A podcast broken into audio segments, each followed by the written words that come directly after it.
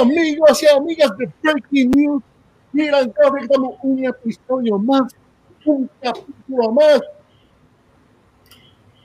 Y estamos en ¡Viva! Esto que te habla Jorge Carramos Lugo, que estoy con Enrique Fernández y Arturo Ferrer. Hoy Buenas tenemos noches. dos invitados especiales. No uno, dos. Tenemos el padrino del homebrewing en Puerto Rico, el gran Billy Norris. Bienvenido, Billy, ¿cómo estás? Muy bien, muy bien. Qué bueno estar aquí con ustedes. Y, y qué bueno estar con otro invitado que ya vas a anunciar ya mismo.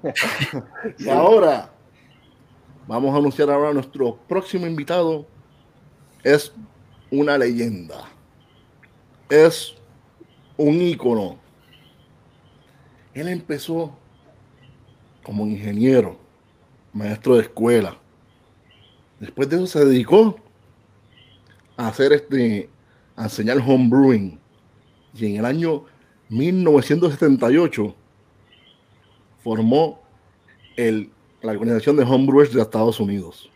Y un año después formó el Homebrewers Association. ¿Qué más formó?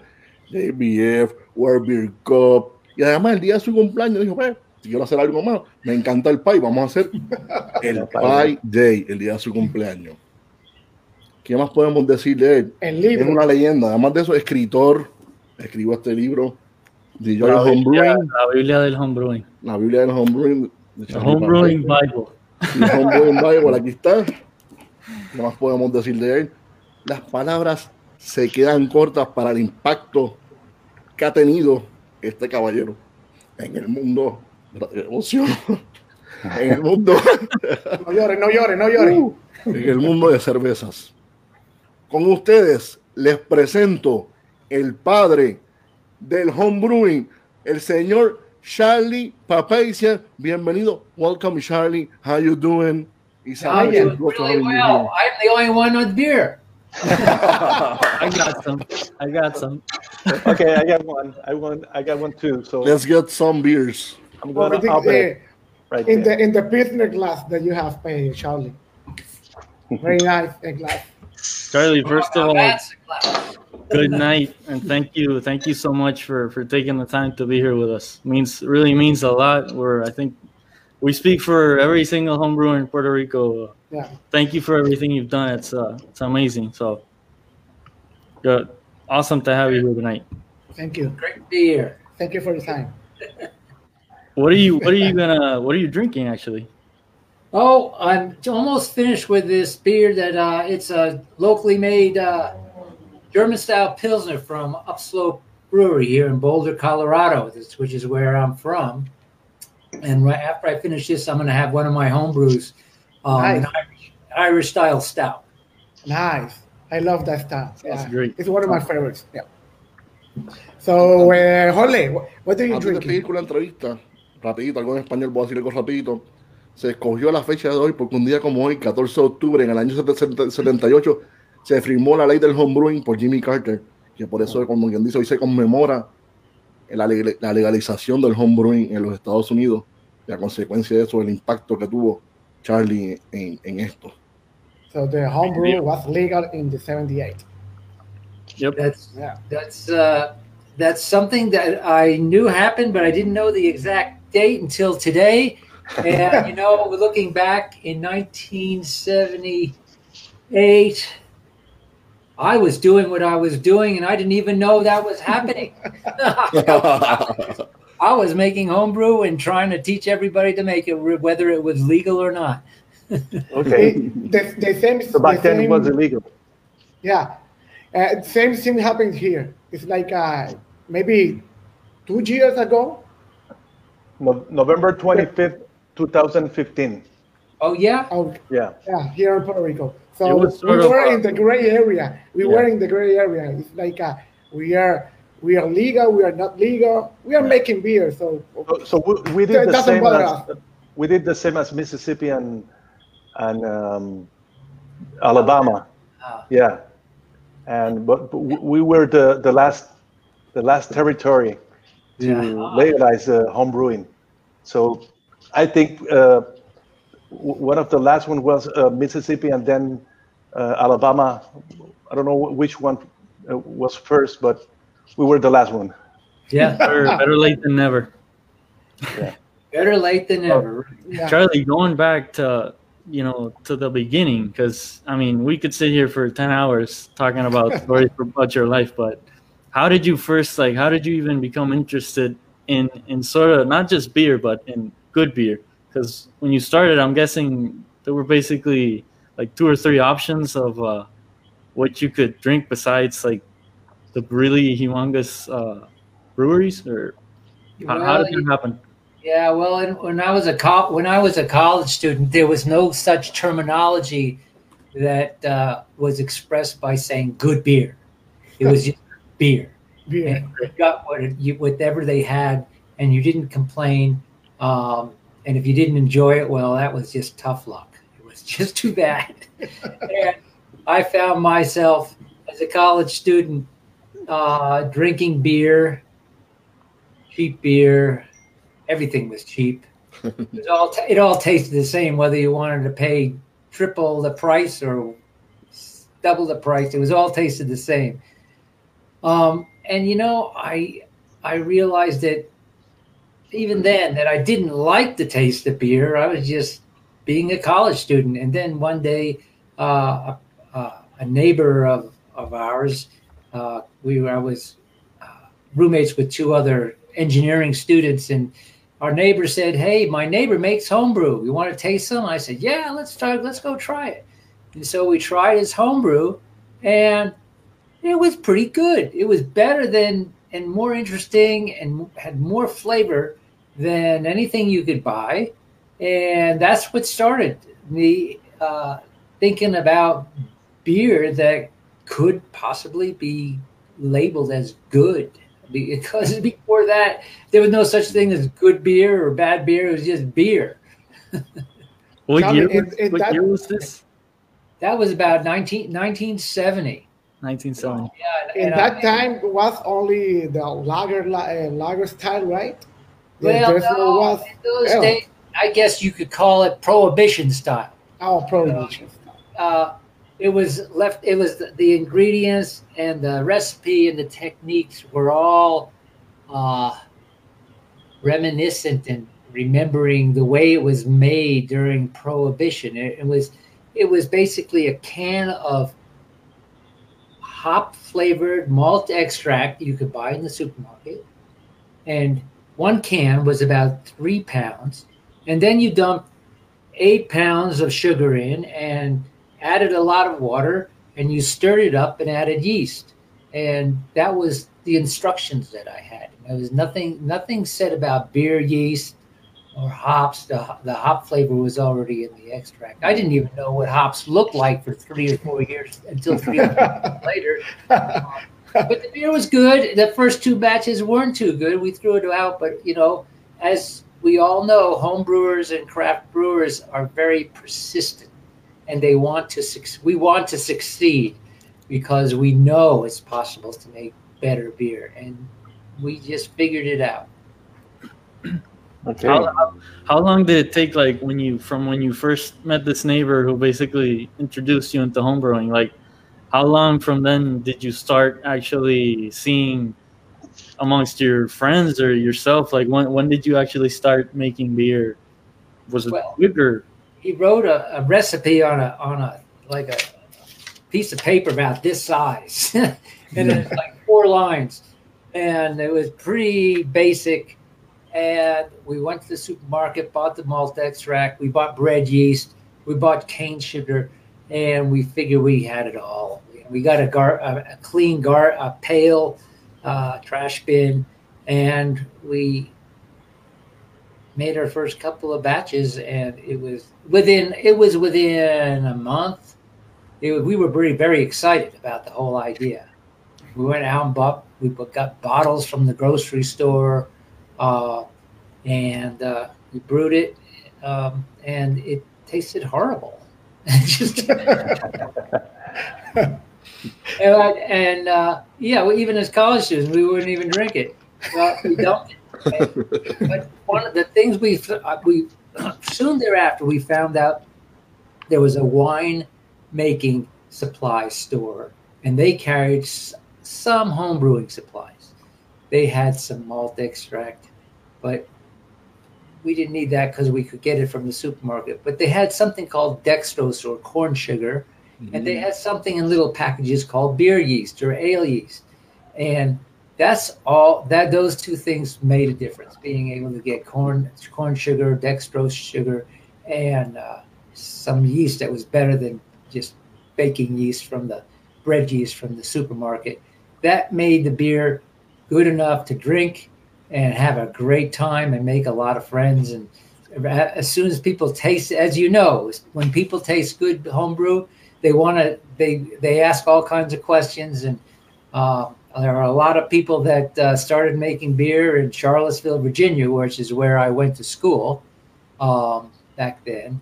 And uh, there were little groups of people making homebrew, and we shared it. And we said, "This is pretty cool." Okay, that, that's nice. Winemaking was legal at that time, right? The only thing illegal was making beer. Yes, uh, you know, after Prohibition, they legalized winemaking, but the word beer got left out of the new laws. It should have been wine and beer, but wine, just wine was in the. So winemaking was legal. And, Okay. uh, and it wasn't until, as you said, 1978, the law was passed and it was put into effect in, In February '79. Yeah. Mhm. nine.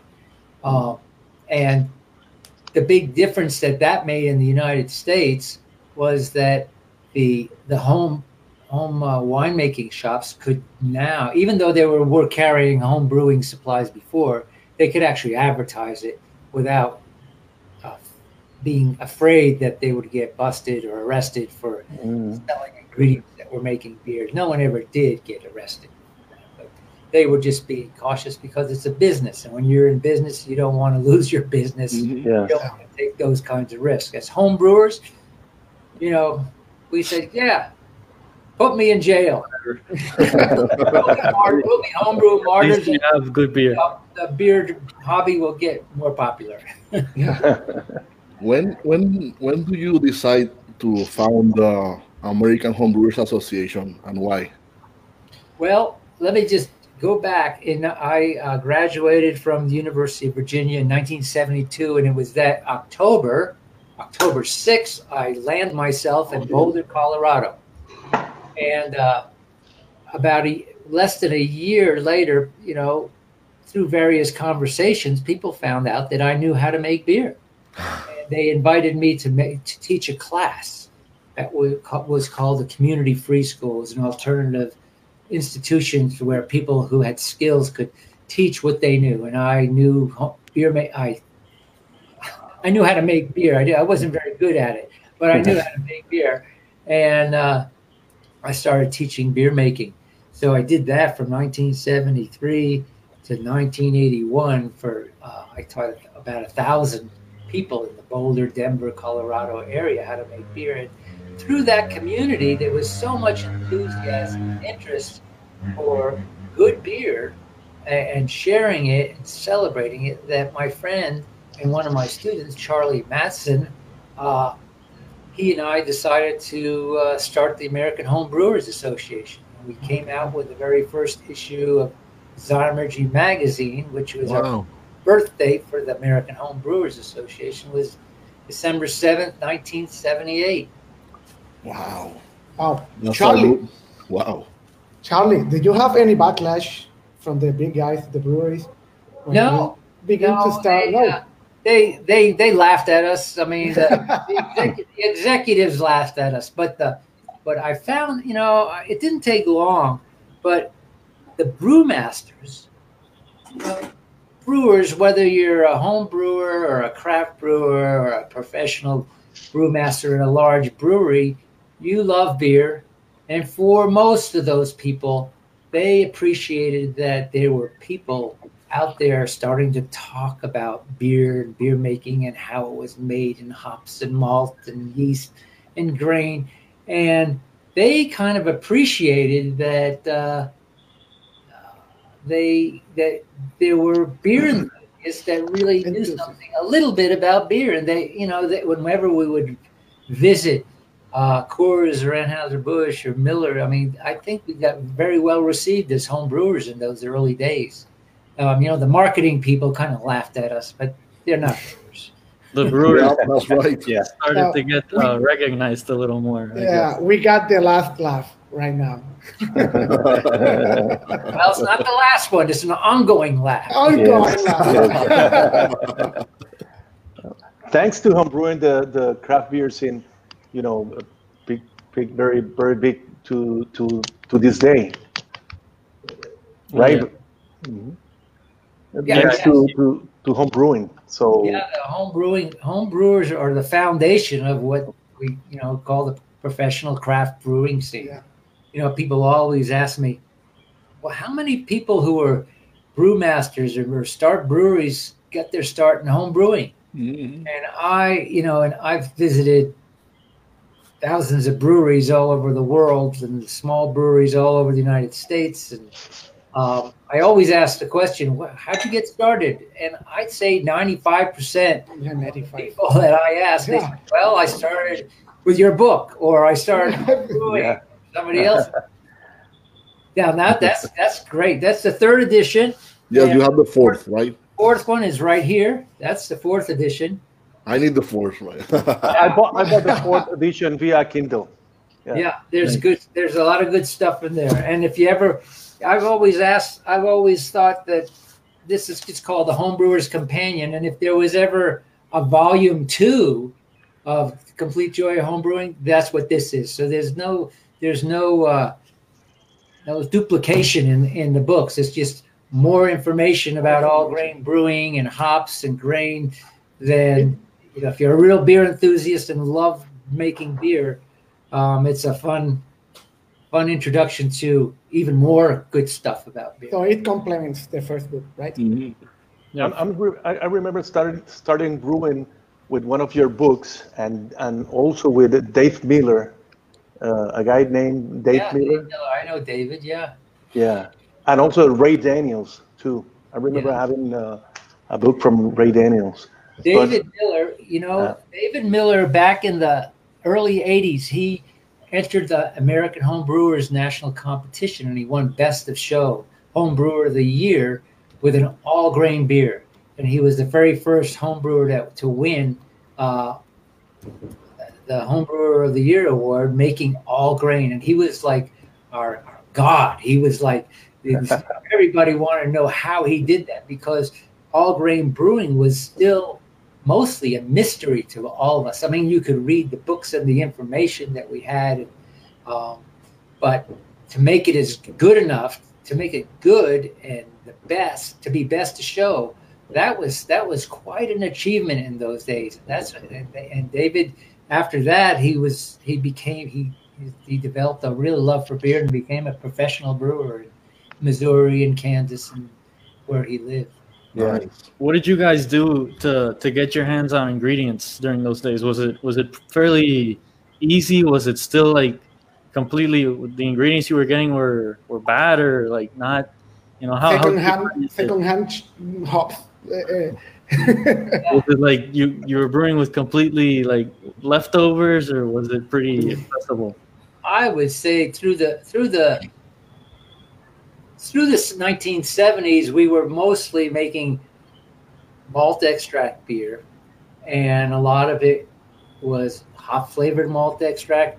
You know, if you went into a homebrew shop in the early days and you asked for hops, the hops would be wrapped in a little in pink paper, and it would be on the shelf. And when you open up this like opening up news newspaper and, and opening up these top it would be brown and crumble it would crumble in your hands. That's what we that was our first introduction to what hops looked like. It was awful. Like old old and cheesy. you were so much better off getting hop flavored malt extract and brewing. So, but later on as home brewing became uh, popular they began supplying us with good hops because the hop suppliers were were were used to supplying hops in train car loads to whoever was going to buy them. there were no homebrew. There weren't a lot of homebrew supply shops. There were no microbreweries, and so um, home brewers put their minds together and they they bought a lot of hops and then they split them up. And, and back in, I'd say the mid '80s, it was it were homebrew shops that came up with the idea of vacuum packing hops so that they stayed fresh. Nice. And the hop companies weren't doing that. Even the delivery to the breweries, they would just send bales and they'd be put in a big refrigerator, Mhm. uh, have warehouse refrigerator, but it wouldn't be vacuum sealed or, you know, even the pellets, the nitrogen, the way they preserve hops now. Um, Because it was home brewers that really appreciated the hop flavor and the hop aroma. The big brewers didn't, they weren't interested in that at all. So, you know, it was the home brewers that came, they, they put that together. And then there were home brewers that really liked to research yeast and try different yeast. And then it was, there was Wyeast and White Labs that emerged. Those Mm. companies were home brewers that said, we can make, we can put a company together and supply really good yeast to, to home brewers because if as a home brewer back in 1970s if you wanted yeast you had to know somebody at a big brewery or you would pay a hundred or two hundred dollars to get a yeast plant literally. And hundred dollars in those days is like four or five hundred dollars now it was Yes. really That was, to get it shipped from from Europe. Yeah, it would be shipped from Europe, or there was a yeast uh, or seafood to Chicago, or there was a, a Maryland East bank too. I'm gonna start drinking my uh, Yeah. Dusty Mud Stout. Nice. Okay, Cheers. by the, by the way, Well- what, what's your favorite uh, style of beer? Mm. The one I'm drinking right now. Ah, Whenever I'm drinking. Okay.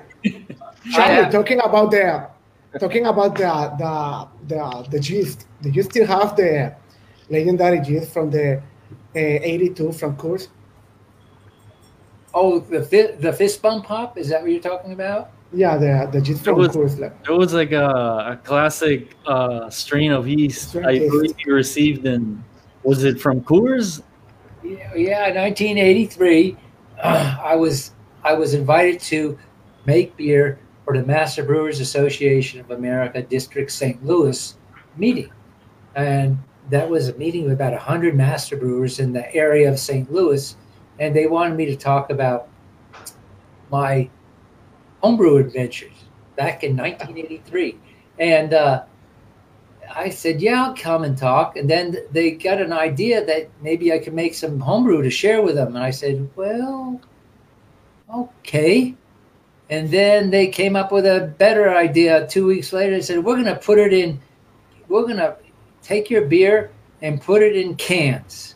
And I said, "Really? How are you going to do that?" Well, we'll figure it out. We'll work with Ball Corporation. We'll make some beer, and we have a little packaging line in the basement of Anheuser Busch and we can figure it out how to do that. I said, Well, I'm a home brewer. How much beer do you want? he, he gave me some number. I said, Nah, that's not going to work. Uh, and so it was, we, I made uh, about 50 gallons of beer. oh, Uh, Nice. no, let's see. About six or seven. One, two, three, four, five, six quarter barrels. So that's uh, That's Yeah. lot of beer. that's, you know, Yeah. a barrel and a half of beer. That's that's about fifty gallons, and uh, Uh, in five gallon batches. five gallon batches. That's all. You know, that's what I made, and Yeah. I made it from malt. I made it from malt extract because that's what I was best at in those days. But I added specialty grains. But the the key that I knew then was I really needed to get good yeast, and I had some friends at uh, Coors Brewing Company that uh, gave me some yeast, and they didn't tell me where it came from, but they said it's good yeast. Um, I it was a I gave me they gave me an ale yeast, which I never found out what that was, and then they gave me a lager yeast, which I found out about later where it came from. But the lager yeast was good, and I I still brew with that yeast now. nice, You know, nice. That's crazy. So you, That's crazy. only- Like at 30, 30 something years uh, So trying you the kept, same gist. uh, propagating that thing. I kept it alive. all years. Yes, we, we have a, a special guest with us that will be on video that have a question for you, Charlie. Señor director, tira la primera pregunta. Roll that clip now. Hi, everybody. My name is Jorge Castro. I'm from uh, Bucks Lab Brewing Company up in uh, Aguadilla, Puerto Rico, West Coast. Um, thanks for having me on the show, and thanks for uh, giving me the opportunity to ask uh, Charlie Papazian a question. This is a great honor for me. Uh, Charlie, we love you. Thank you for all your work. Uh, my question is Did you ever actually uh, consider opening a commercial brewery at all? Um, uh, we know you're a champion of home brewing, uh, and I would like to know if what maybe what particular reasons uh, made you not do it if you actually considered it. So uh, again, thanks for the opportunity. Uh, big ups to you, sir. Much respect. Stay safe, and thanks for the opportunity, guys. Bye bye. Gracias, Jorge Castro, por la pregunta. Yeah, um, yes, I have thought about opening up my brewery quite a bit. And as you know, I have visited many, many, maybe thousands, thousands of breweries all over the world and talked to brewers. And I've seen people succeed. I've seen people fail. I've seen people struggle. And, you know, most people have, have been successful that, that I meet. Um, but I can, I've considered it a lot um, you know, beer is my business, and I work late, and I, you know, I've, I've experienced a lot of, uh, a lot in the beer world, and yes, I've considered it, and a lot, and um, I decided because I considered it so much, I, I really decided not to do it. Because you know I recognize that it's it's, it's a business it's not home brewing. It's a lot of work. Um, you're dealing with not only beer, but you're dealing with uh, more people and, and management, managing and ingredient supplies and marketing people and regulations and governments and um, there's a lot to uh, craft brewing. And I love, I really enjoy uh, uh, what I do with beer, which is making it as a hobby and sharing it with my friends, just like most of you as home brewers, if you're a home brewer. And I also enjoyed with the, Amer- the Home Brewers Association and the and Brewers Association for 40 years. I really enjoyed, I guess, what you call could call teaching and and and, An and advocate. sharing my You're an advocate Yeah. of the of the industry. Yeah. You're um, an- Yeah, you're the mentor for some, some so many people. You- Yeah, Like that's uh, what I'm good yeah, yeah. I'm sure if I brewed a beer, if I if I started a brewery, if there was no stress involved in having to sell it or dealing with all the things that craft brewers have to deal with, and I could relax and not worry and have beer. I Uh, read, I read that's, that's something. very very rare. yeah, I, I read something. I think it was on S- Zymurgy a few years ago. Uh, an article that said that w- once you start uh, brewing for profit, then the hobby is done. So Yeah. Mm. it's not hobby anymore. It's, it's business. So No, it's, it's work. It's like uh, everything that that you take a hobby and you turn it into a job. kind of of I don't know. If you get lost, yeah, Yeah. it's Well, not that happy anymore. Yes, there's not. I, I, I want to recognize that I've met most of the brewers that I meet are in love with what they do, and they love making beer. Um, and, and if you're if you're a craft brewer and a brewmaster, and you start small and then you grow, and then you become the manager of the brewery, and you can't brew as much. Uh, I've talked to a lot of those kinds of people, and they they miss ma- making beer mhm. Yeah, you know it's it's like an evolution we all go through various phases in life and uh, people some people can really enjoy going from being a beer maker to a manager to an owner to a marketing person and they love every aspect of it uh, and i really liked i enjoyed what i did uh, it wasn't all about just home brewing and making beer but talking to so many different people and, and, and discussing so many ideas and perspectives. And, you know, I, I had a degree in engineering, so there's some science in me uh, in background, but I also are, you know, kind of artistic in the way I approach things. So I, I, I can have a conversation with just, I can have a conversation with a marketing person or a, or a manager because I've been a manager uh, or a brewer, and I, you know, these are always so enjoyable to do. You know, if I was sitting there in person with you, you, you four of you, we probably go far into the night, drinking beer and talking about all kinds of things. I'm, I'm personally kind of glad you never opened the brewery because maybe we wouldn't have gotten all these amazing things that you've done over your career. Because I mean, it's time consuming. But yep. stuff like the GABF, I mean, mm-hmm. it's like basically revolutionized the way the way everything works in this industry now. So I'm curious, like uh, going back to the homebrew part, how does your how does your current homebrew system look like? Are you one of these like super high tech homebrewers? Super oh, I think most people would be very surprised if they saw my homebrew. They'd probably be disappointed. It's, I still brew in a 10 gallon stainless steel pot, either on a stove in the wintertime when it's cold outside in my brew garage or outside on a propane burner. Uh, but I brew in the pot, I mash in the pot, I scoop and ladle it out into a plastic bucket with a false bottom, and I and I grind my own grains, and I, I keep things simple.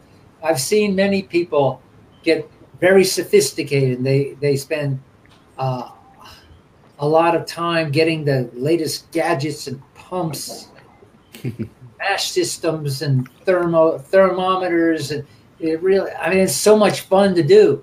Yeah.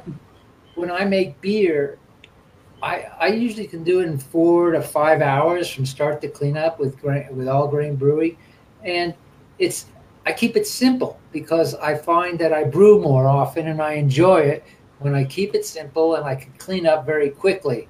You know, if you have pumps and gadgets, there's so many things to clean, and it kind of doubles your time and as far yeah. you spend uh, preparing and also mm-hmm. uh, cleaning up afterwards. So yeah, you just start at, at eight in the morning and you finish at six o'clock.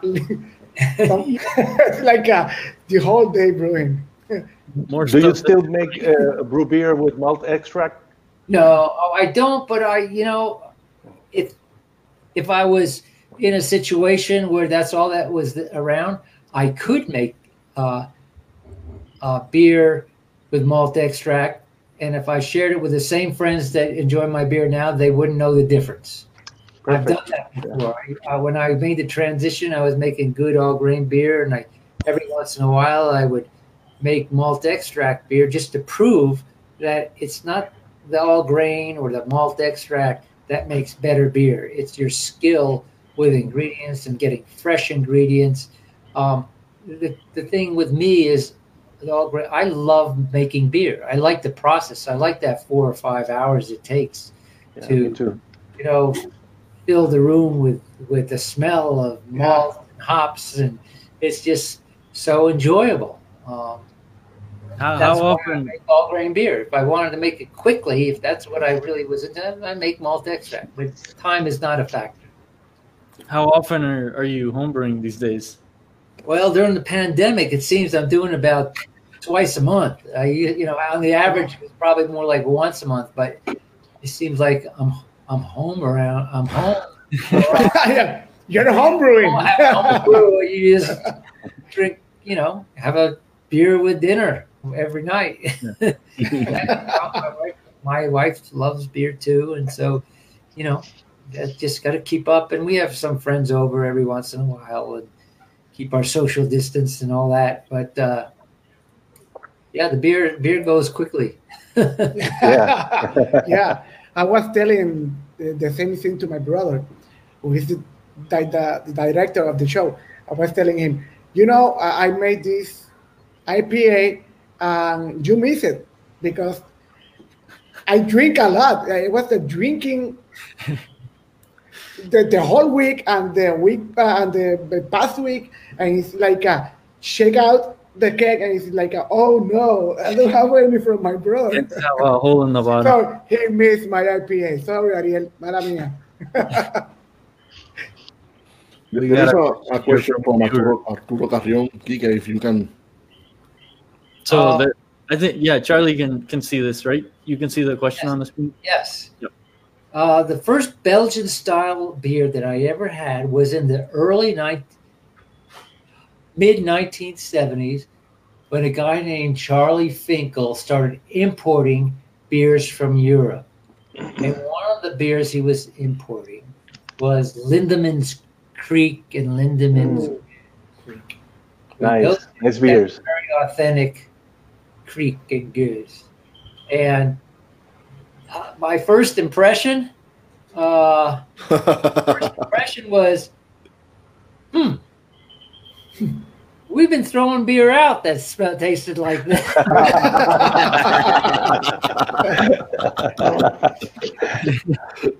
uh, so if it was fresh, what we but we did like the kriek, you know, it was really different. It just opened our eyes to, wow, a sour beer, you know, that is drinkable. This is really, really eye opening. This is, and and it had some fruit in it too.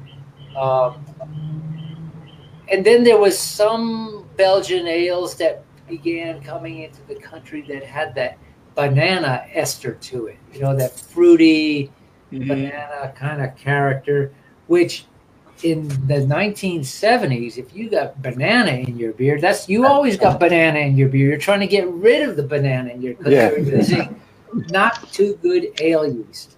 And all home brewers had a hint of a lot of home brewing had a lot of hint of banana. We were trying to get rid of that because you know it was nice, but we could we knew we could do better. yeah. we have uh, another question via video of a, another friend of us. Tírala, señor director. Hello, Charlie. Uh, I am uh, Raymond Perez. I'm a founding member and past president of uh, Homebrewers of Puerto Rico Homebrew Club.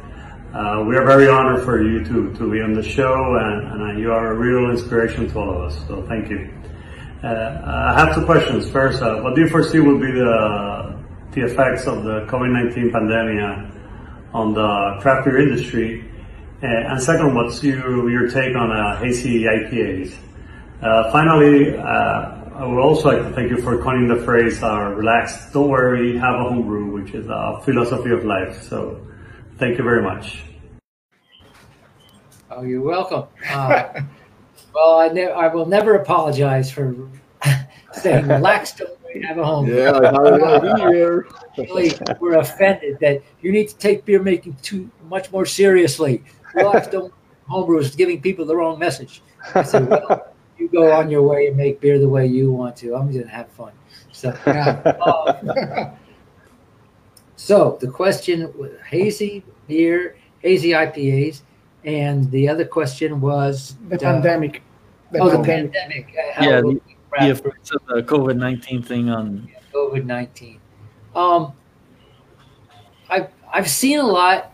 I've seen many many many extraordinary challenges that craft brewers have had.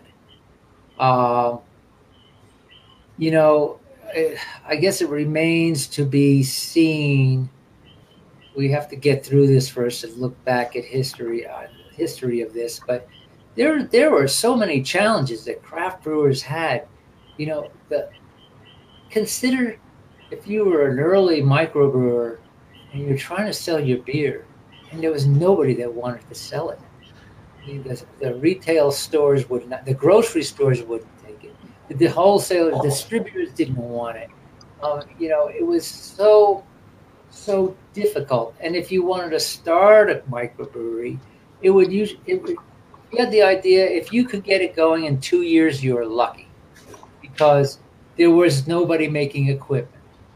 There was nobody supplying hops. There was nobody supplying yeast. There was nobody supplying malt other than in train cars. So you had to figure out all that those logistics. Those were extraordinary challenges. Now COVID nineteen is another challenge, and it's a known challenge. I think it's it's not it's not as extraordinary as the challenges that craft brewers, some craft brewers have had in the past. Even the laws.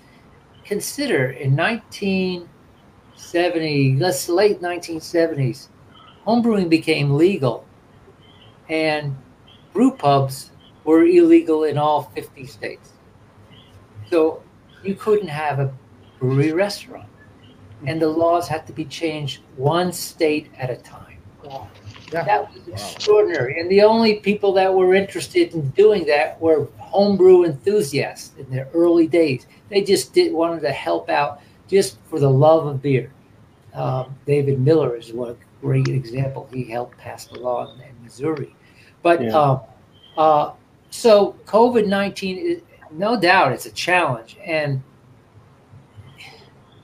it's some brewers are fortunate that they can package their beer and get it into distribution and keep afloat. Some brewers have developed a community of people that will come by the brewery and pick up uh, takeaway beer enough to uh, sustain them and get them through these difficult times.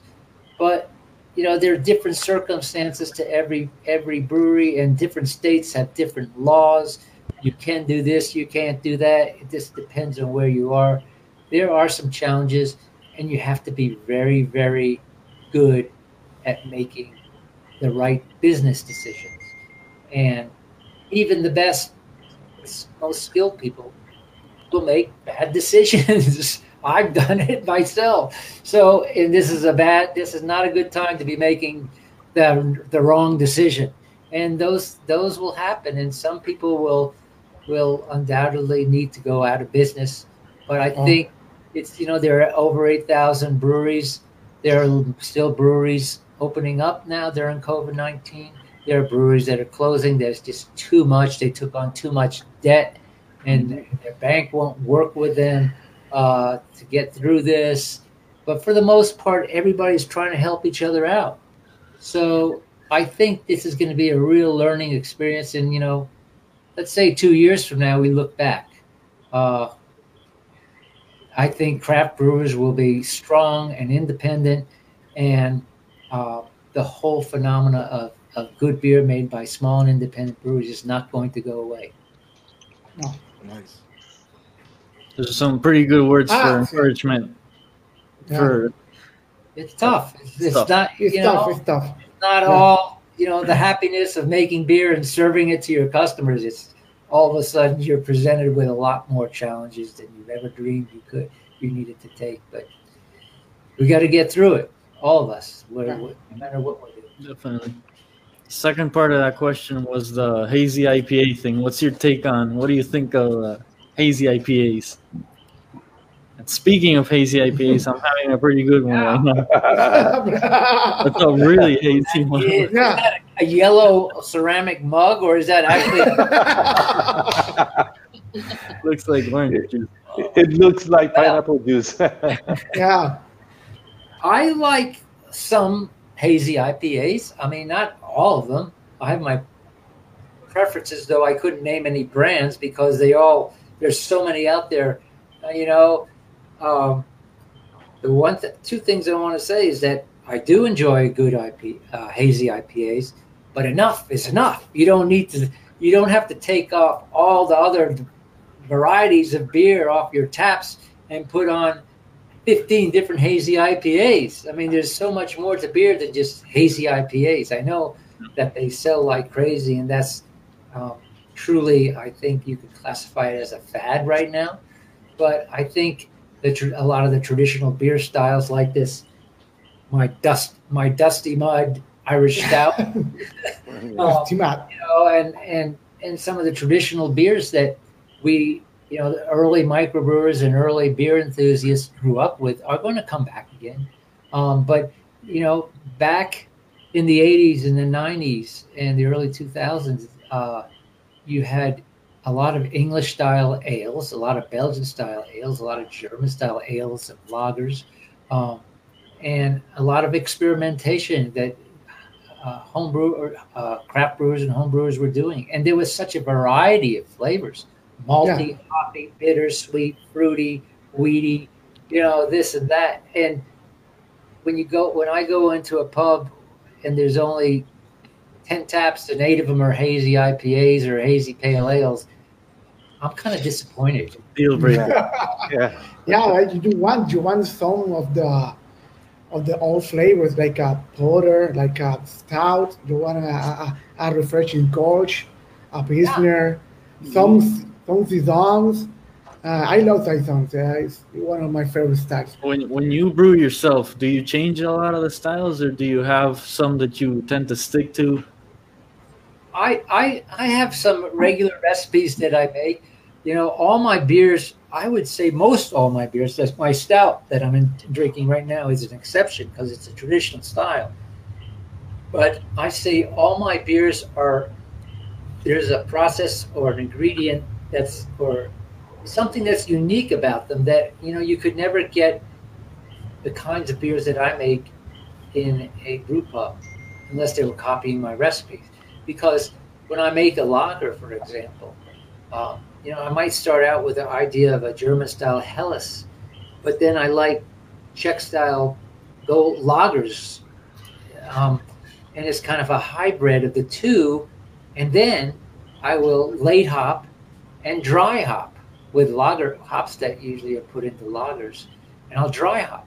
And there's no Czech traditional Czech brewer or German traditional German brewer that will dry hop with with their hops, even Yeah. if it's Hallertauer. I've dry hop with Hallertauer and Saaz and things like that. And man, they they make some delicious beer. And there's some great American hops too, Mount Hood and Santiam. Those make terrific uh, Sterling. I, I like or Sterling. yeah. honey like Yeah. flavors in the, in the aroma in lagers that most people are just missing out on. Charlie, we are home brewers. We are. Uh, Oh, that's yeah. the hobby. That's the thing that you can experiment. If you can't things. get it, make it yourself. We have we have we have a question from from one. From of- Alexis Merced. Well, Alexis, yeah. saludo. Alexis is one of the home brewers in Puerto Rico.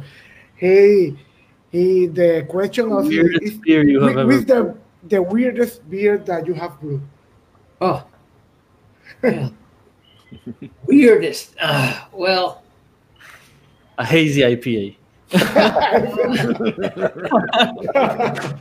Depends what you consider weird, I guess. uh, back in the early day, you know, the in in the 1970s when we when we made our first honey lager or honey ale, honey flavored ale, that was at the time that was the weirdest thing that anybody had ever heard.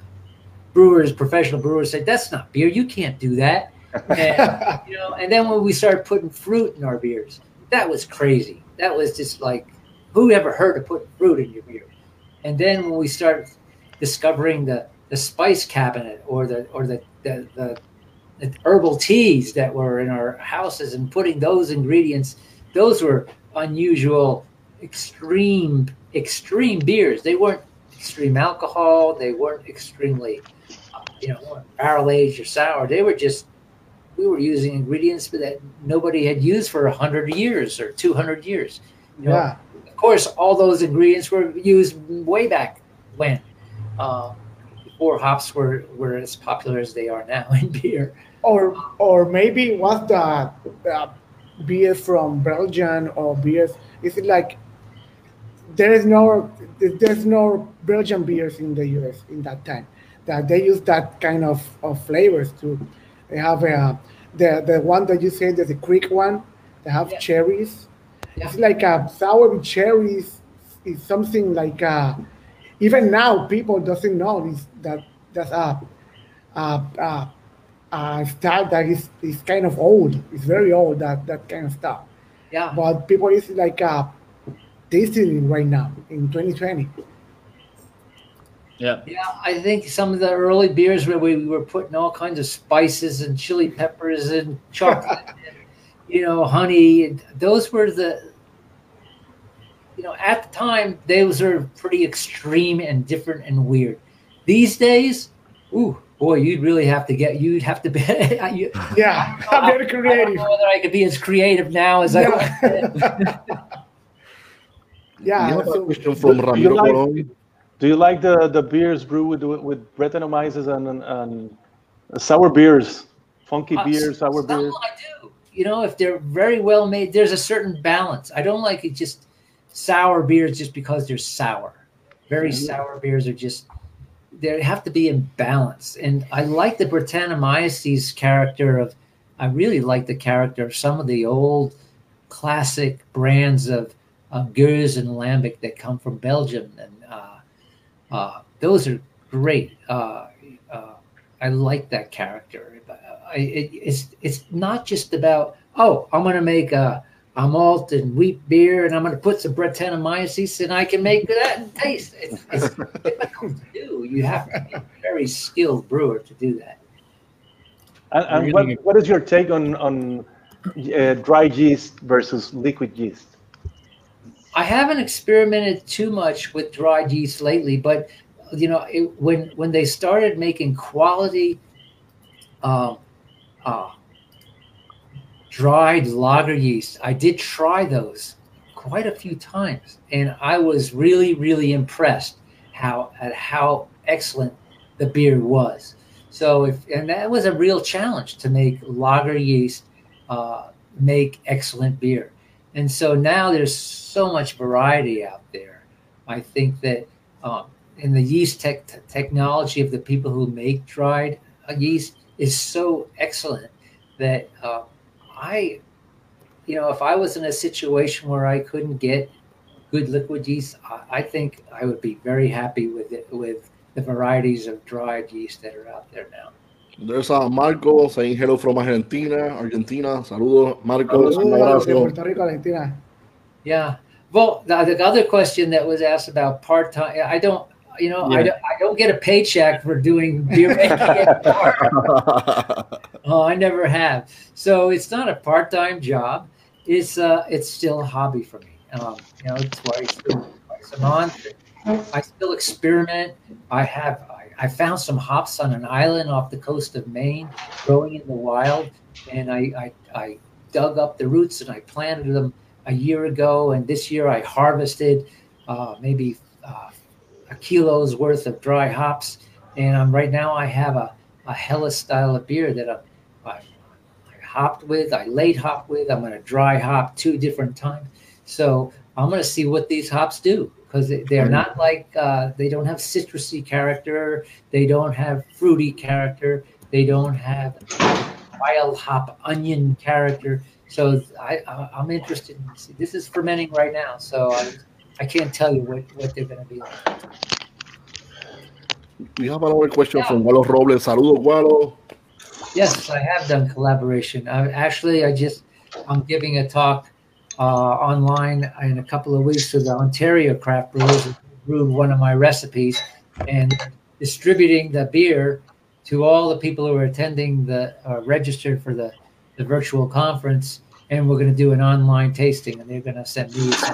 So uh, I did that. I've done I've done a collaboration in France where I introduced the idea of putting coriander into a mild ale in a Oh, in France. And that was really, do we really want to do this? I said, no, yeah, it'll be good. And so it was a mild, a brown mild ale, and it was English style, and we put coriander seed. And uh, a year later, I said, well, how was it? Because I wasn't there to taste it. He said, we made it twice. It was so popular. So, it, Nice. so I, I, I made every once in a while I'll make a collab, you know, I'll collaborate with somebody. Another question from uh, Paquito. Saludos, Paquito. Saludos, Paquito. Si tienen más preguntas, nos las escriben en los comentarios y las Another escuchamos. another home brewer from Puerto Rico. I had one of his. Uh, I had his Marzen uh, recently. Really good beer. If you had to choose one style of beer to brew for the rest of your life, which would it be? I'm guessing an Irish uh, dry stout. The mud- Yeah, the mud might one. come in second. You know, one style of beer, that's hard. Two styles, I could give you two styles because then you could blend them. Then you have three styles, right? if you had four beers, you can make. You do the math. You could do a lot of different styles. You could blend the but one style. Oh well, I say right now, I'm very much, you know, in the. I just got through a very hot summer in Colorado, and I've been drinking a beer. I call it. Uh, I call it Wild Peacock Lager. It's a, it's a, a golden lager. It's reminiscent of a Czech style lager, but then I dry hop, and I use French hops. So it's not just a style; it's a particular recipe. So it's a it's a dry hopped lager that's about five and a half percent. Um, has a lot of hop. It has a, a hop bitterness. It's golden, has hop aroma and hop flavor, um, and it's very refreshing. So that's you know, if you said if you were on an island, a warm island like Mm-hmm. We are an island. that would be a beer. If I was in a cold island, then maybe I would have a stout. Hop- Hoppy lager sounds sounds like a good idea. That's, that's a good choice. How is Another it question from Francisco. growth of craft beer industry? Um, they in the beginning they they behaved like they were resisting uh, because there was no they didn't really realize or didn't understand how they could make money doing that and why would they spend their time uh, packaging hops and packaging malt in bags I mean, bag malt. Everybody knows bags of malt, right? In those days, early days, there was no such things as bags of malt. You got a train car load, or you didn't get any malt at all. Um, so the, the industry has has evolved and grown because they learn from homebrewers and homebrew shop owners and very small craft brewers because it was they didn't evolve quickly enough. So we just took care of our own needs our own way. Um, we would collaborate and form co-ops and buy ingredients and then share them and repackage them and use the best technology we could figure out to keep things fresh and available. And then they saw that things were happening and people were making better and better beer. They want people wanted to make better and better beer. And then there were people that like all of us had tasted good beer and they really wanted to help us out. And there were people in the hop business and the malt business and the yeast business and the distribution business that became beer enthusiasts themselves and they they were what you call mavericks or you know just different kind of people from the traditional business person at the time and they they really went out of their way to help set up systems in which people could get good technology information and ingredients and supplies. So you know it, it the, the the marketplace resisted. Like i said earlier retail stores wouldn't carry home you know not homebrew retail st- wouldn't carry microbrewery and distributors didn't want it because they didn't think they could make money. And small brewers were such a pain in the neck when they could sell you know 100000 cases of beer to tar- to a grocery store. That's where the money was. They didn't want to deal with little little businesses. So other businesses formed and they dealt with the distribution and they and and uh, microbrewery tap houses uh, uh, emerged and started selling you know and people like you and I would go to those places and people Yeah. would make money and people scratch their well they're making money with this maybe we ought to figure out how we can participate so Still getting a bunch of questions from homebrewers. Yeah The next one, Kveik versus traditional. Have you brewed something with Kveik or? I have not brewed anything, but I've I've tasted some extraordinarily good beers made with Kveik yeast. And at three or four different times in very warm climates, I've had uh, lager beers Yeah. that were made in five days. Wow. Nice. Yeah. They take the Helles and the Pilsner and the steam beer that I had tasted as good as as a traditionally made one. I I was Yeah. I was really impressed. Yeah, Oh. my brother, my brother, I think it was the maybe two months ago. He brew a a, a, a Quebec lager. That he, that he said like a, I will make a Quebec lager. What what what is a Quebec lager? This, this is like a lager. So why, why did you call it Quebec lager? You know, ah, because you have the uh, the it's, it's like uh have the same taste like a lager, and he made it like a, a ninety something degrees um taste Yeah. like a lager. Yeah. It, it, it was like a Helles, a Helles beer. Uh, Tastes per- really perfect, like a uh, tropical island yeast. It's pretty amazing. You have there's all there's a lot of different varieties, so you have to get the right one to do the right to make the right kind of beer. Yeah. But you know, it's not like you just take one package and you could do it like magic. You got to be a good Yeah. brewer and do it the right and you know experiment and choose and figure it out. But it's possible, Yeah, and that's possible. the big game changer because if you can make a lager in five days, you would need you know one one fourth the the the building size to make a lager, brewery size to make a lager. Yeah. Game changer. game changer. We have another question regarding the water profile in beers here. You do you worry about getting to that perfect like water profile from from wherever the beer is, or are you? Well, as you know, I never worry. Um, I I might get concerned, but I wouldn't worry.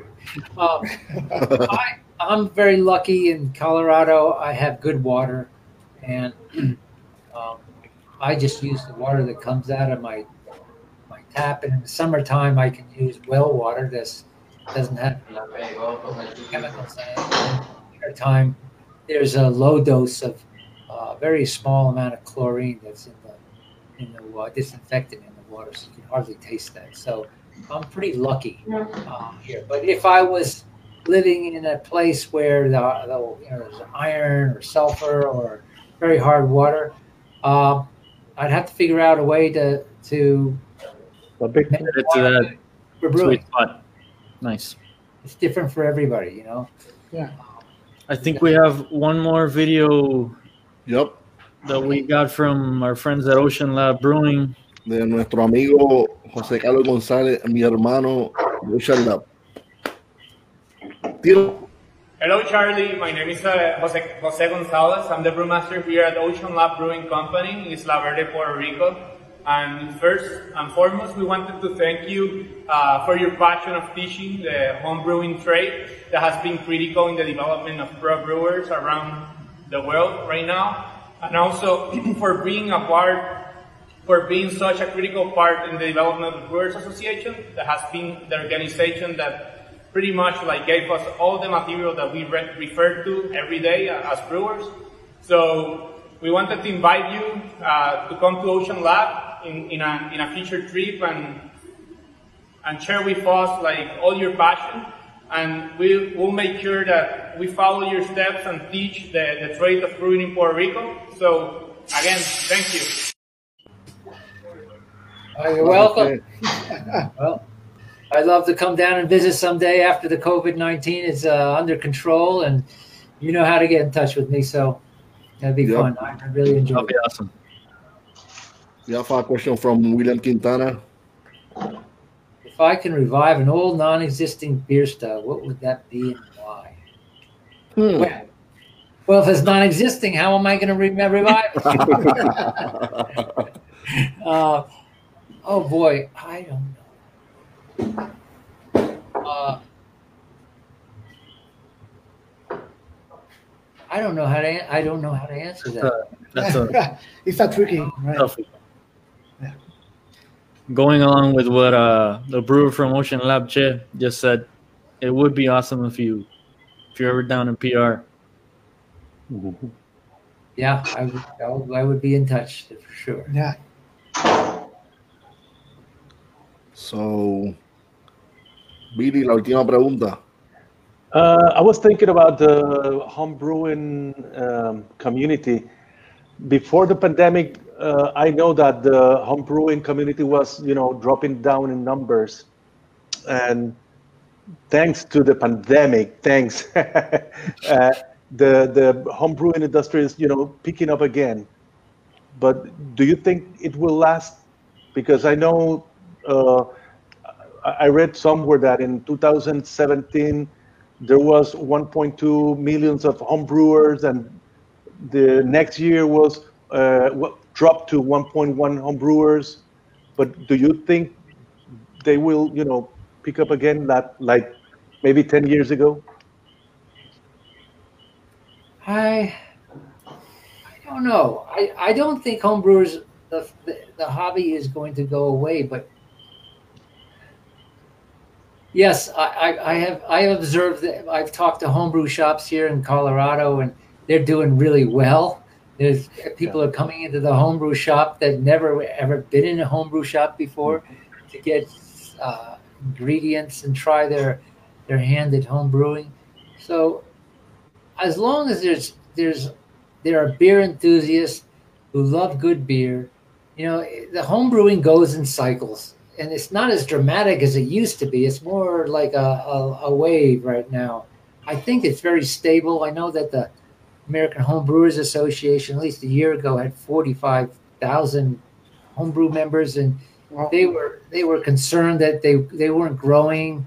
And but uh, you know, in my mind, you know, if you have 45,000 home brewers and consistent year after year, that you don't need to grow. I mean, Yeah. that's a solid base of, of, of homebrew enthusiasts. And each one of those beer makers are sharing their beers with 20 or 30 of their friends. And Yeah.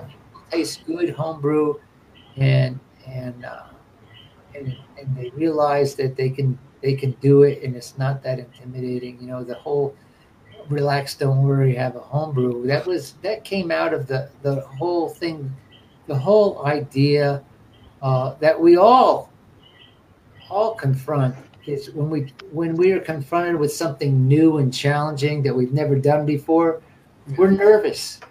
The Yeah. First, a lot of times we think, "Oh, I can't do that. I don't know how to do that."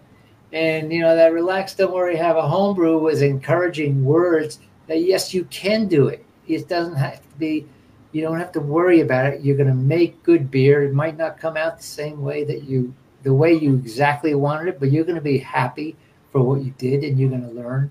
And that's what life is all about. And I think home brewing is one of those life experiences. People people come and go. People get very enthusiastic. They'll, they'll brew for 10 years and maybe they'll they'll have a life experience where they can't brew for five or 10 years and then they'll come back to the hobby later on. Yeah. And then, Yeah. You know, not happens, that we, don't yeah. want, we don't want another pandemic, but you know, there are things that that you know that happen that encourage people to look at themselves and discover what what they can achieve on their own uh, and appreciate and enjoy and learn. And home brewing is such a rewarding hobby that I, I don't think it's going to go away. It, you know it's, it might not be the number one hobby in, in america but it, it certainly doesn't need to be. Mm-hmm. That's right. Charlie, one thing. Here in Puerto Rico, I think the first, the, the first home brewers that that that like a, a small community here, we brew beer, we make the home the homebrew experience, because here we don't we don't have the chance to get so many styles or so many beers from the U.S. Um, Right. from the war. Um, uh, we can it, it, it's like a I'm gonna make a, a, a, a porter. I'm gonna make a stout, but I don't know how how the stout and the porter. uh, the- It's like a, I, I don't know It's the like- flavor. It's like a. uh, It's like a, I'm making IPA, but I never have an IPA. Uh, I think that that was the first the, the first home brewers in Puerto Rico. I think that that was the the the the, the challenge from from from us. Yeah. And right now, I think that the the it's, it's coming more beer from from from the world, from the U.S. So many breweries is coming uh, from from the U.S. That people is like uh, tasting those beers. They like those beers, and they say, "Oh, I can imitate this beer." So they're coming into the home brewing to imitate the beer. Complicate because- it. Mhm. Yeah, because uh, we are an island and the beer doesn't come that fresh in here. It's like uh, uh, maybe not that fresh.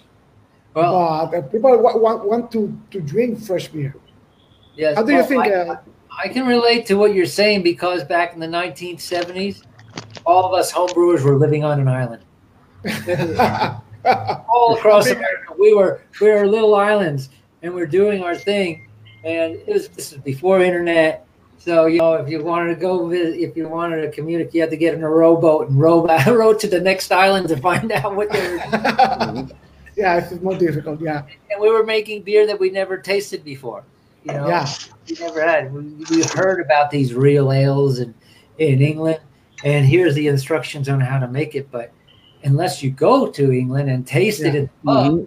you That's don't right. know how to get it exactly right. Or you go to Germany and taste the lagers at different breweries all across Bavaria, you don't get it right. And so, um, if you want to make beer to style, but it, home brewing isn't making beer to style. I mean, I've gone full cycle. I mean, I was trying to make beer to style, and now I don't make beer to style at all. I make my own beer, knowing what I do from all the all the beers that I've had around the world and what I can do and tasted. And I make beers using little pieces of information and little experiences from many different kinds of beer and and create things that are not dramatic or extremely eccentric, but they are different different uh,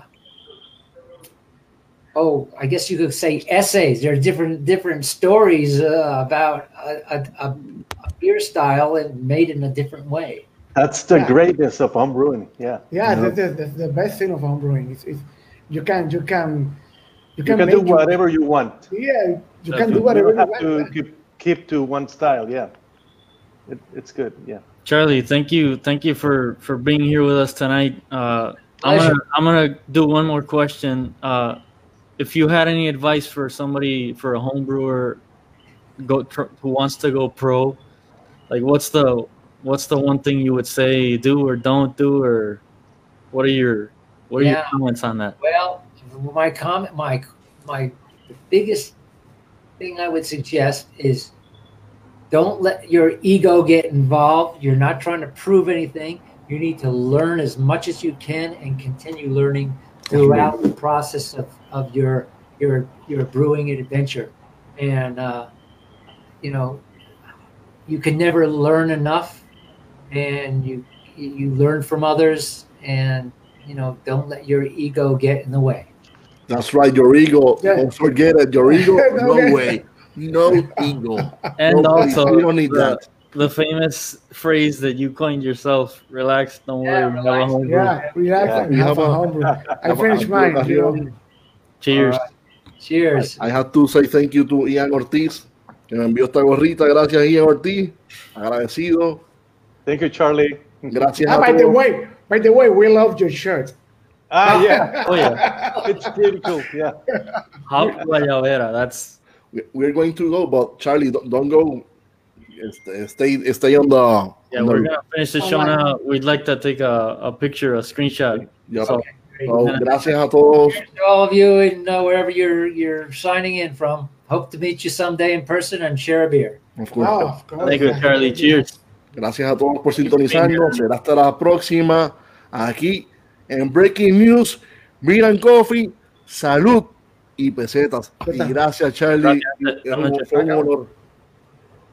Salud. Llévatelo, señor director.